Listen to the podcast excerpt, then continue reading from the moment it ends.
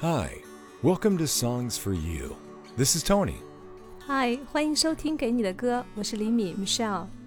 Uh, so, Michelle, uh, what do you want to listen to today? 嗯，之前的三期节目呢，Tony 推荐的都是男歌手演唱的老歌。那我们今天来听一听最近的年轻女歌手的歌吧。Is there a newer musician, possibly a younger female singer you like? Mm, younger female singer. Hmm. Yeah, uh, how about this singer? Oh, the echoes in my mind cry. There's blood on your lies. The sky is up and wide. There is nowhere for you to hide. Now how this moon is shining. That's Running with the Wolves, sung by Aurora, and she's also from Norway. Oh, Norway. Are you familiar with Norway? Mm, Yeah, kind of. Uh, we have Norwegian ancestors on my mom's side. Wow, Tony 有挪威的血统。I didn't know that. Yeah, uh, Norway has great musicians too. The song we played just now made Aurora internationally famous. Um, she was young when that came out, right? Yeah, around 18 or 19, but she actually started writing songs when she was nine years old. 哦，她九岁就开始写歌了， 十八九岁出了第一张专辑，到现在也才二十四岁。嗯、t h a t s young. Yeah, one of her big songs, Runaway, was written when she was just twelve. Wow.，呃，首张专辑里有一首很热门的歌《Runaway》，是她十二岁的时候写的。She's really talented. Yeah, and her music videos are great too. I mean, they're really visually captivating. 嗯，刚才是听的呢是她的大热曲目。Is there a song that you like of hers that we might not know? Uh, yeah, I can share one of my favorites. Uh, it's such a beautiful song, but has a sad story behind it. Oh, really? Yeah, she had a friend that was killed in the 2011 Norway attacks. Oh, I remember that day. 二零一一年的七月呢，挪威接连发生恐怖袭击事件，很多无辜的人呢在爆炸和屠杀当中死去，其中呢就包括 Aurora 的朋友。 这天呢可以说是挪威最黑暗的一天。That's so horrible. Yeah, she wrote this song for all the victims that died that day. 他为了悼念当天的所有无辜的死者呢，写下了这首歌。What's the name of the song? It's called Little Boy in the Grass. Oh, I'm guessing the little boy was her friend that died. Yeah, there aren't a lot of lyrics, but I don't think you need a lot because the words she wrote are powerful enough to carry through the whole song. I'd like to listen to it as well as the listeners. Here's Aurora with Little Boy in the Grass.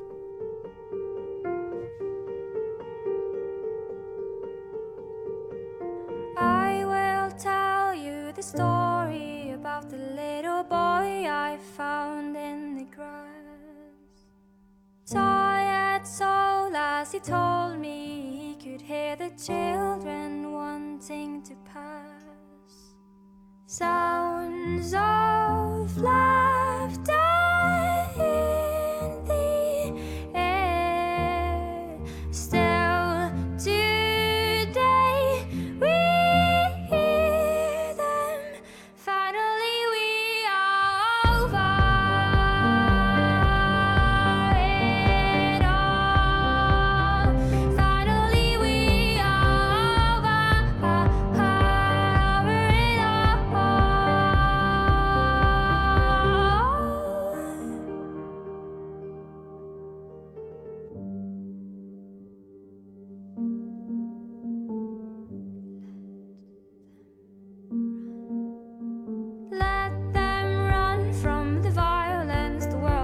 too cold.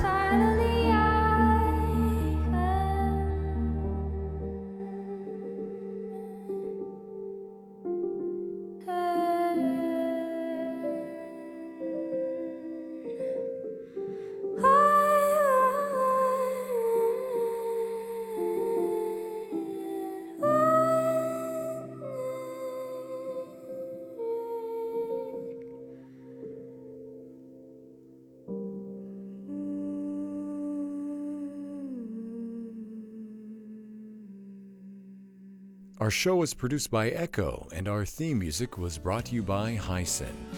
感谢大家的收听。获取主播讲稿和更多背后的故事，请关注公众号“米圈圈”，大米的米，圆圈的圈。也欢迎添加我的个人微信，了解更多节目制作背后的故事。 We appreciate all of you for listening, and stay tuned for new episodes. Bye. Bye。